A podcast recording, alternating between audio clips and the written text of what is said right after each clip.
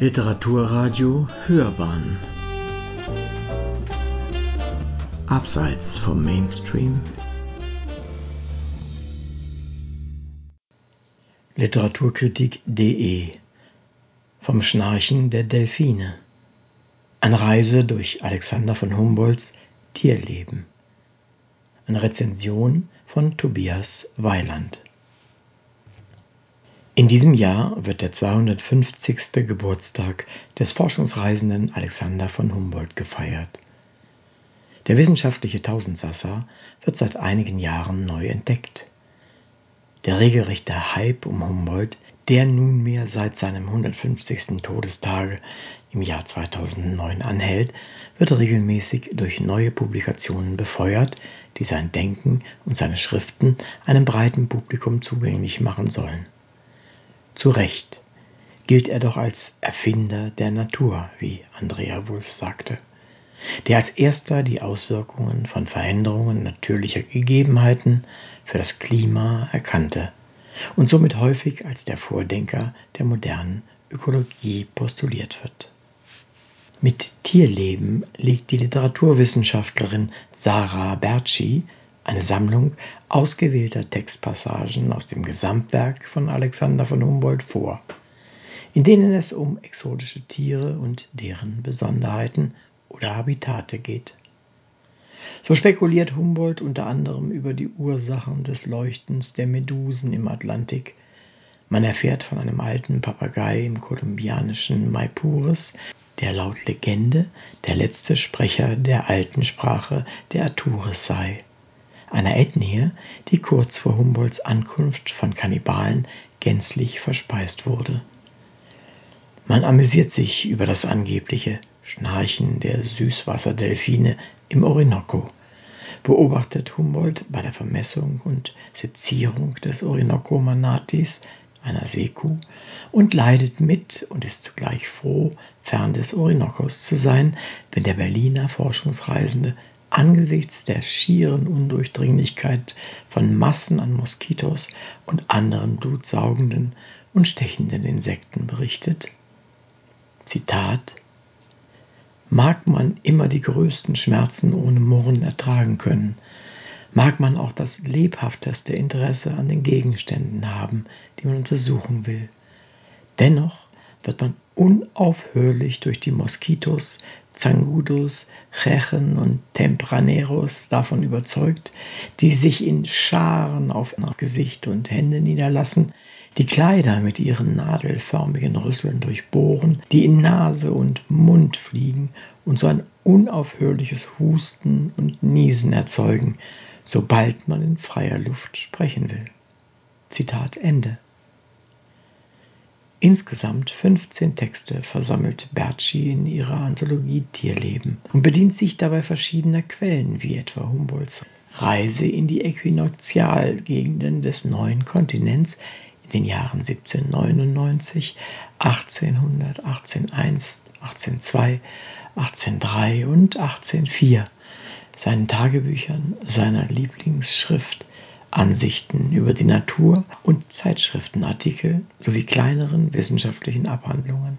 Eine solche Textsammlung lag bisher noch nicht vor, wie in den editorischen Notizen zu diesem Band zu lesen ist. Die Herausgeberin Sarah Bertschi merkt an, dass die Schriften und Zeichnungen, die als Sujet Tiere beinhalten, von Humboldt selbst etwas nachlässig behandelt wurden. So gab er beispielsweise seinem damaligen Herausgeber erst in hohem Alter den Hinweis, dass der ein oder andere Schatz über das Tierreich des Äquinozialgebietes noch in seinen Reisetagebüchern schlummert und alsbald gehoben werden sollte. Dazu kam es zu Lebzeiten von Humboldt nur sporadisch.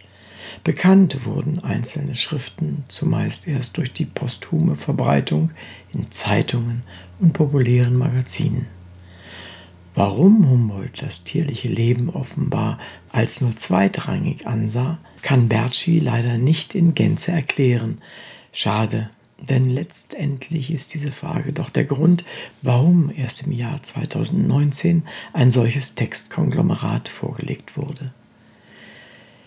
Die einzelnen Passagen aus dem Övre Humboldts sind in vier Kapitel eingeteilt, die jeweils einen Lebensraum benennen. So wurde der bekannte Text über die Zitteraale in der Nähe von Caracas in das Kapitel Im Wasser eingeordnet. Die Berichte über verschiedene Affenarten in Südamerika finden sich im Abschnitt in den Wäldern, gefolgt von den Teilbereichen in den Höhlen und in den Lüften. Letzterer Teil berichtet mit einem Augenzwinkern von sogenannten Kraterfischen, die bei Ausbrüchen verschiedener Vulkane in den Anden über weite Entfernungen vom Himmel regneten.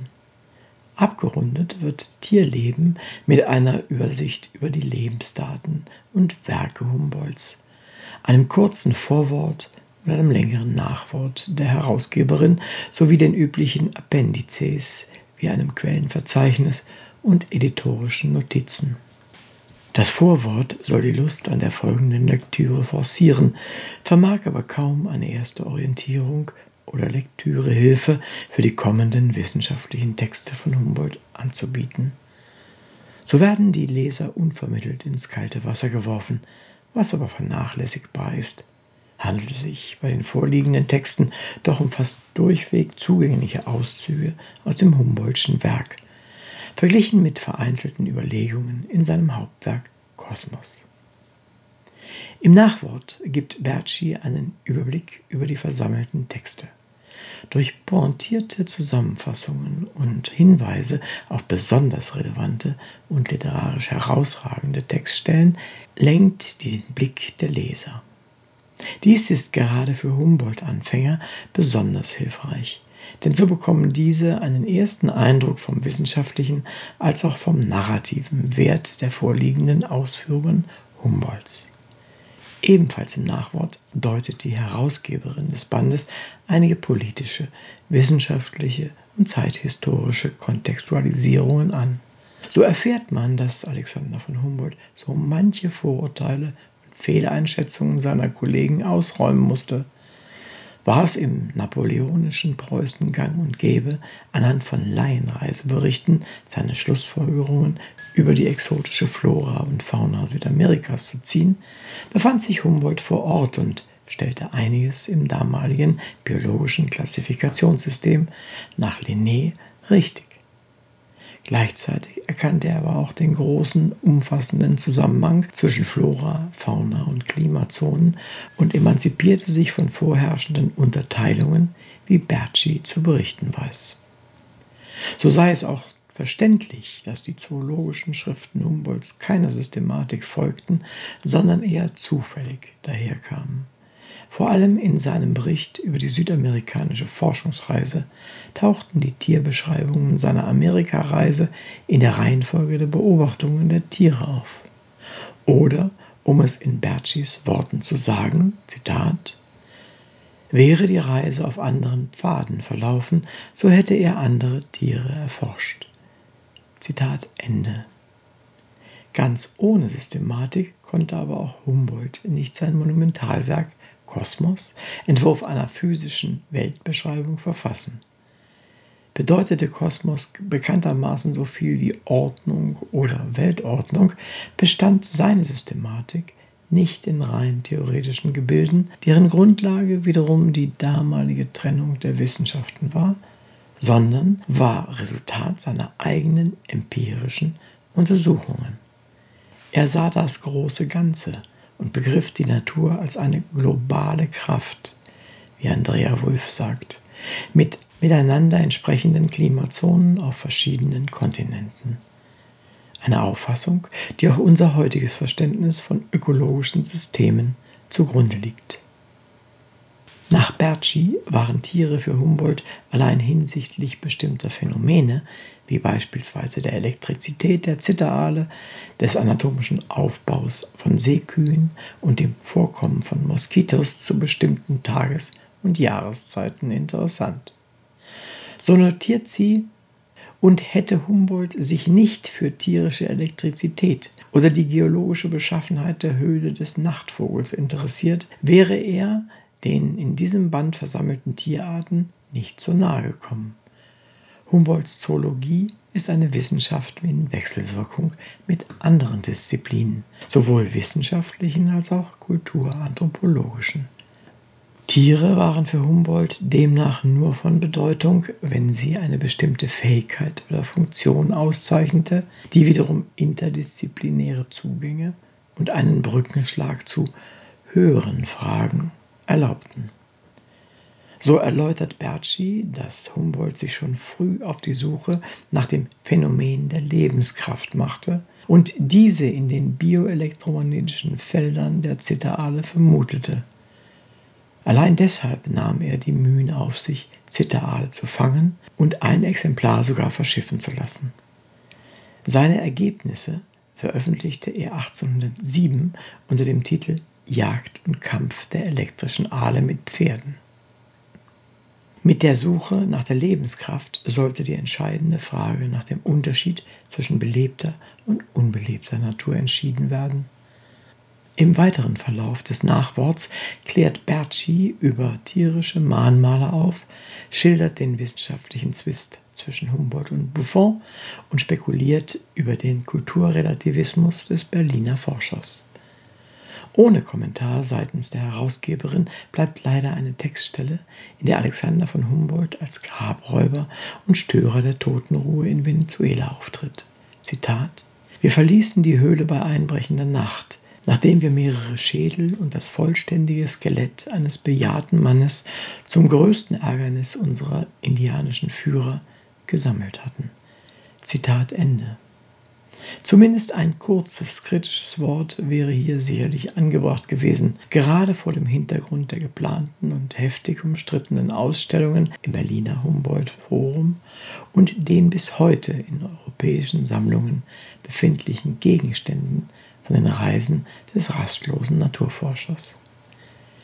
Viele Themen und Fragen bleiben in Tierleben unbehandelt, beziehungsweise bricht Bertschi ihre Ausführungen zuweilen dann ab, wenn es richtig spannend wird. So bleiben die Leser gelegentlich etwas ratlos zurück.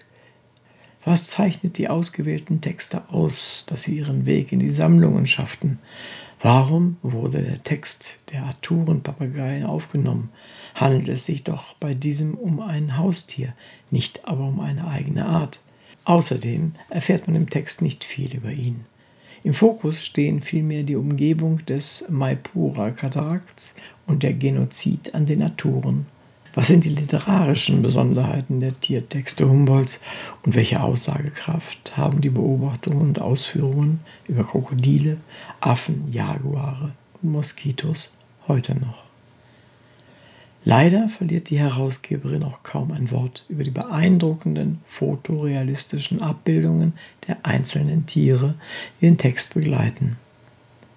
Das ist umso bedauerlicher, als sie maßgeblich an der Herausgabe der Anthologie Alexander von Humboldt, das grafische Gesamtwerk, mitarbeitete. Die Expertise läge also Darauf eindeutig. Habe ich leider keine Antwort. Die Expertise läge also eindeutig vor, um näher auf die Zeichnungen eingehen zu können. Sind die Texte Humboldts in dieser Ausgabe allemal lesenswert, bleibt nach der Lektüre des Nachworts ein wenig der Eindruck, dass mit Tierleben eine Sammlung veröffentlicht wurde, deren Grundidee und Zielsetzung etwas unausgegoren ist. Sie hörten vom Schnarchen der Delfine eine Reise durch Alexander von Humboldts Tierleben, eine Rezension von Tobias Weiland. Das Buch ist herausgegeben und mit einem Nachwort von Sarah Bertschi in der Friedenauer Presse Berlin 2019. Es hat 187 Seiten und kostet 24 Euro. Sprecher war Uwe Kulnig.